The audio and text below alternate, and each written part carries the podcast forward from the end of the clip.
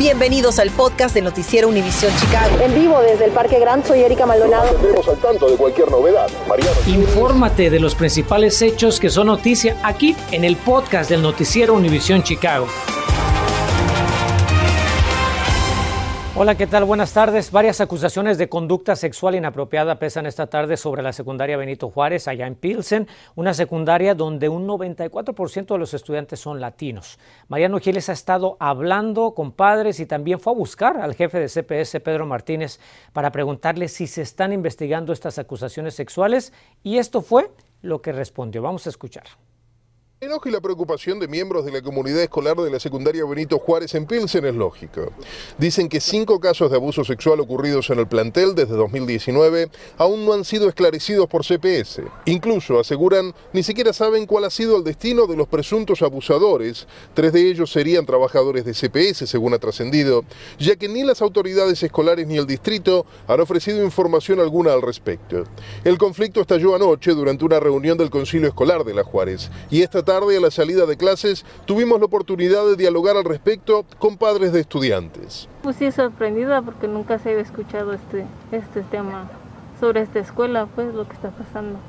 Pues una inseguridad para los niños porque pues es el primer año que, que está cursando aquí y me estoy enterando, no, no sabía yo. Desde bien temprano, Noticias Univisión Chicago ha estado tratando de comunicarse con CPS para obtener más precisiones sobre las investigaciones, pero de momento ni a través del teléfono ni por correo electrónico hemos obtenido respuesta alguna. Por eso nos movilizamos hasta aquí, hasta el norte de la ciudad, porque sabíamos que el nuevo titular de CPS, Pedro Martínez, se presentaría en la secundaria Amundsen en una ceremonia no relacionada a nuestra investigación. Acompáñeme, vamos a ver qué es lo que tiene para decir sobre el grave problema de la Juárez. ¿Estás al tanto de los cinco casos? ¿Qué, nos puedes contar sobre cómo marchan las investigaciones? Sí, este, he aprendido de la Junta que, y, y, lo que, todo lo que pasó ayer y lo que les puedo decir, lo bueno que tenemos un departamento que esto, se enfoca en investigando estos casos. Estos casos están ahorita, ahorita están por medio de investigación y para mí lo más importante que nuestros padres, nuestros padres sepan que vamos a este, siempre averiguar todo cuando hay, hay una, una, una, una accusation que siempre lo vamos a averiguar. Ahora, algunos de estos casos son de 2019. En tu conocimiento o a tu criterio, ¿es normal que la investigación de estos casos, demore incluso dos años? Sí, es algo que todavía estoy aprendiendo. Uh, you know, este, sabemos que estos muchos casos que están muy complicados y muchas personas que uno tiene que averiguar y hablar, pero sí, sí he mirado que hemos tenido casos que duran más de un año para investigar. Hace una hora nomás, CPS nos envió un comunicado que aporta algo de claridad. Indica que desde 2019 cinco trabajadores de la Juárez fueron separados de sus cargos y que uno fue reinsertado al término de sendas investigaciones. Afirman que ante cualquier duda, o si usted tiene algún caso que reportar, se comunique de inmediato a la Oficina de Protección al Estudiante al 773-535-4400. Mariano Gielis, Noticias Univision, Chicago. Y fíjese que dos personas permanecen a esta hora tras las rejas acusados de la muerte de una niña en un domicilio de Chicago Lawn. Melixen Ardon, de 24 años, y Wilfredo Cruz, de 43, se enfrentan cargos de homicidio en primer grado por el deceso de Alison Zelaya, de apenas dos años de edad. La policía dice que la menor fue descubierta inconsciente en un hogar de la cuadra 6600 Sur Avenida California. La víctima había sufrido múltiples lesiones consistentes con abuso infantil. Hasta ahora no se sabe cuál es la relación entre los acusados y la menor. Intentan neutralizar el mandato de la vacuna contra el COVID para los empleados municipales de Chicago. Los concejales Silvana Tavares y Anthony Napolitano presentaron hoy una ordenanza que busca asegurar que cualquier política que suspenda sin pago a los burócratas requiera aprobación del concilio. Tavares dice que en el meollo del asunto están los derechos sindicales, no la vacuna en sí. Indiana, mientras tanto, ofrece empleo a los policías de Chicago inconformes con el mandato de vacunación contra el COVID. El senador republicano del vecino estado, Mike Brown, dijo que los oficiales no deben perder su salario o ser despedidos por rehusarse a cumplir con una orden ridícula. El jefe de policía de Munster dijo que su departamento quiere ayudar a uniformados que están buscando por una mejor calidad de vida para su familia y que pierdan su empleo por el mandato en la ciudad de Chicago. Le cuento que celebran las escuelas públicas de Chicago un logro académico jamás alcanzado anteriormente. CPS informa que sus secundarias alcanzaron una tasa de graduación del 83.8%, una ganancia de casi 27 puntos desde 2011. Además, las secundarias de CPS registraron el más bajo promedio de abandono de estudios, con apenas 3.8%. Yo tengo dos niños, un niño, que, un niño que va a tener 11 años, que va a entrar en una escuela de CPS en, el quinto grado, y tengo una niña que va a tener 7 años, que tiene 7 años, que está en el segundo grado, también va a estar en una escuela de CPS. Y yo estoy, lo que yo quiero es verlos graduar de nuestros high schools aquí de CPS. Y para todos los líderes de la ciudad y del estado que, tienen, que están preocupados que las escuelas no están en alta calidad, eso ha cambiado. Eso ha cambiado. Tenemos más escuelas que han tenido más éxito y están más alta calidad. Y bueno, hace 10 años la tasa de graduación de las secundarias de CPS era del 56.9%. Actualmente el avance permite aspirar a cumplir la meta del 90% de graduados para el año 2024. ¿Qué le parece ahora si repasamos también los números diarios de coronavirus en el estado? Aquí tiene el mapa. En las últimas 24 horas se reportan 2.146 contagios y 36 muertes. La tasa de positividad bajó del 2 al 1.9%, una señal positiva. Hasta anoche había 1.309 pacientes hospitalizados, de los cuales 330 permanecen en cuidado intensivo y 155 con respiradores. Mientras aquí en Chicago, el Departamento de Salud Pública de la ciudad reporta que el 74.3% de los residentes de Chicago mayores de 12 años ya han recibido al menos una dosis de la vacuna, lo cual los encamina a la meta de que el 77% de la población esté vacunada para fin de año. ¿Le gustaría recibir 500 dolaritos mensuales durante un año para ayudarle con sus cuentas? Bueno, le vamos a decir qué están haciendo activistas para presionar a la municipalidad a que se apruebe este programa piloto. Decenas de residentes de Illinois están enfermos de salmonela por haber comido cebolla. Explicamos cuáles son los síntomas y de dónde provienen las cebollas contaminadas. Infórmate de los principales hechos que son noticia aquí en el podcast de Noticiero Univisión Chicago. Qué bueno que continúe con nosotros. En estos momentos continúa la búsqueda del responsable de balear a dos personas y robarse un vehículo en dos incidentes separados. Carmen Vargas habló con residentes del área sobre lo sucedido y ya nos acompaña desde el noroeste de Chicago para decirnos si se sienten seguros y si ya se tiene una descripción del sospechoso. Cuéntanos, Carmen, ¿cómo estás? Enrique, muy buenas tardes. Los residentes de esta área aseguran vivir con miedo a todas horas y es que se ven obligados a salir a las calles para trabajar o realizar otras tareas, pero lo hacen esperando no convertirse en la próxima víctima de la delincuencia que flagela nuestra ciudad. La violencia armada sacudió a dos vecindarios al noroeste de la ciudad donde ocurrieron varios tiroteos. El primero pasó a eso de la una de la madrugada en esta parada de autobús localizada en la cuadra 3900 al oeste de la avenida Fullerton en el vecindario de Logan Square.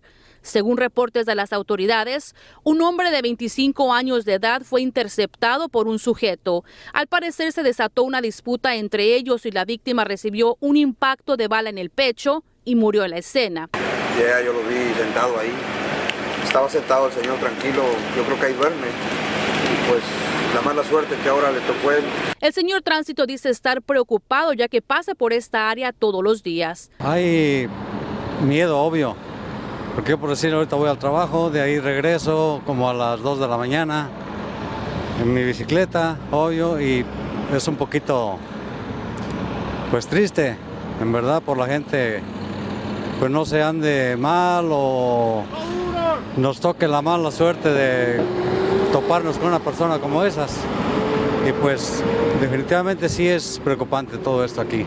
De acuerdo con la policía, el gatillero huyó a pie hacia la cuadra 2300 al norte de la avenida Kingston en el vecindario de Hermosa.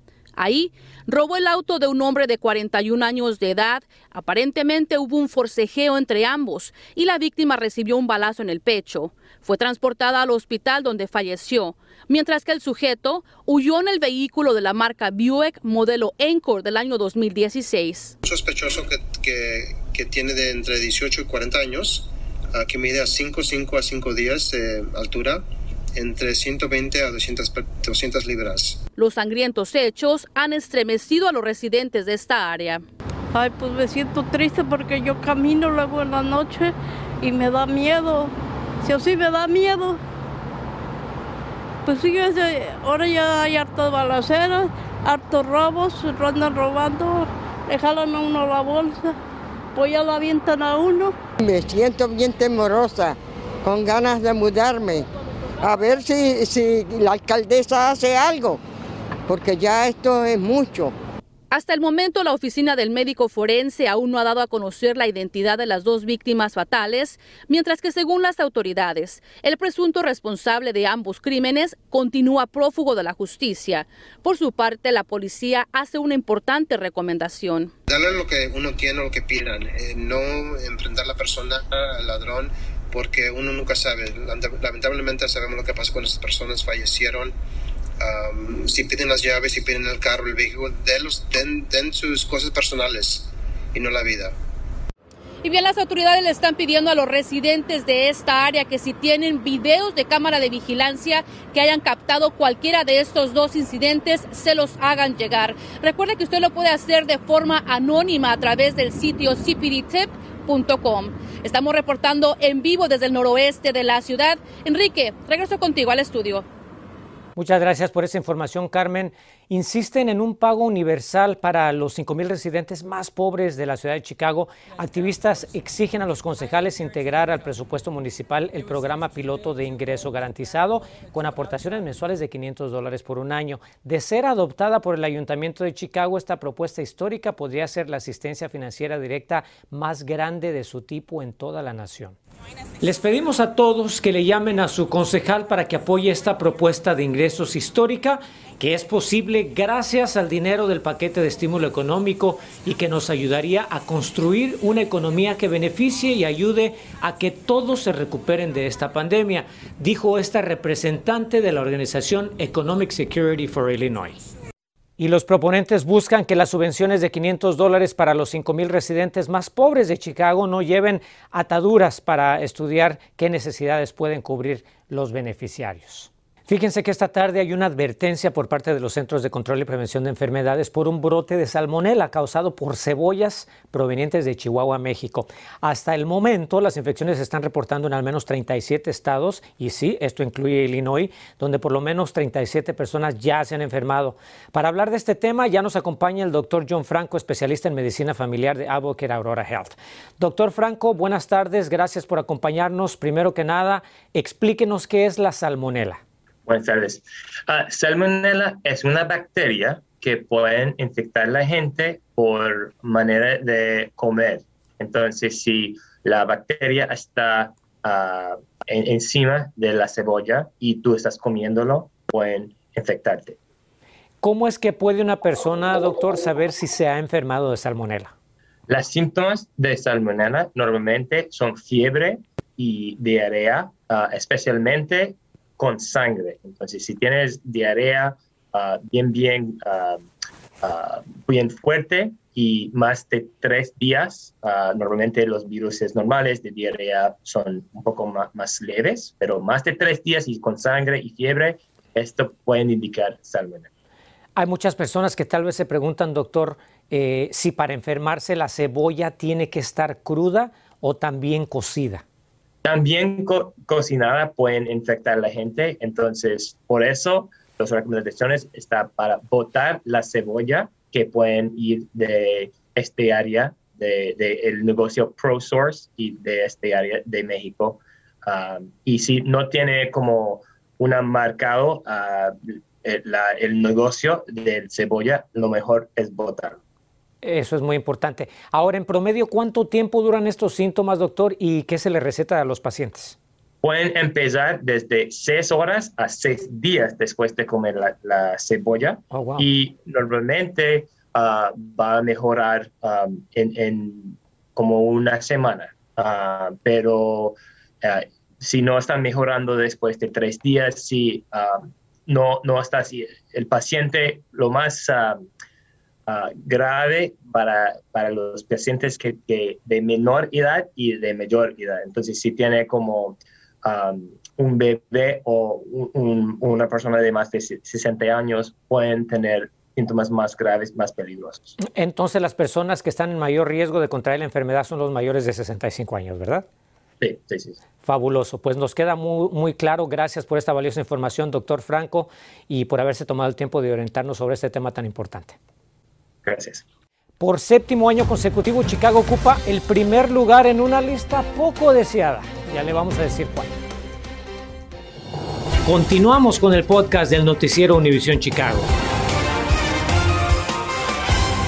Y para despedirnos tenemos un vergonzoso primer lugar para Chicago. La empresa de control de plagas Orkin designó a la capital del Medio Oeste como la ciudad más infestada de ratas de toda la nación. Es el séptimo año consecutivo en que Chicago gana este deshonroso sitio, con Los Ángeles y Nueva York en el segundo y tercer lugar respectivamente. La infestación de ratas en Chicago incluye áreas residenciales y también comerciales. Gracias por escuchar el podcast del noticiero Univisión Chicago. Puedes descubrir otros podcasts de Univisión en la aplicación de Euforia o en univision.com diagonal podcast.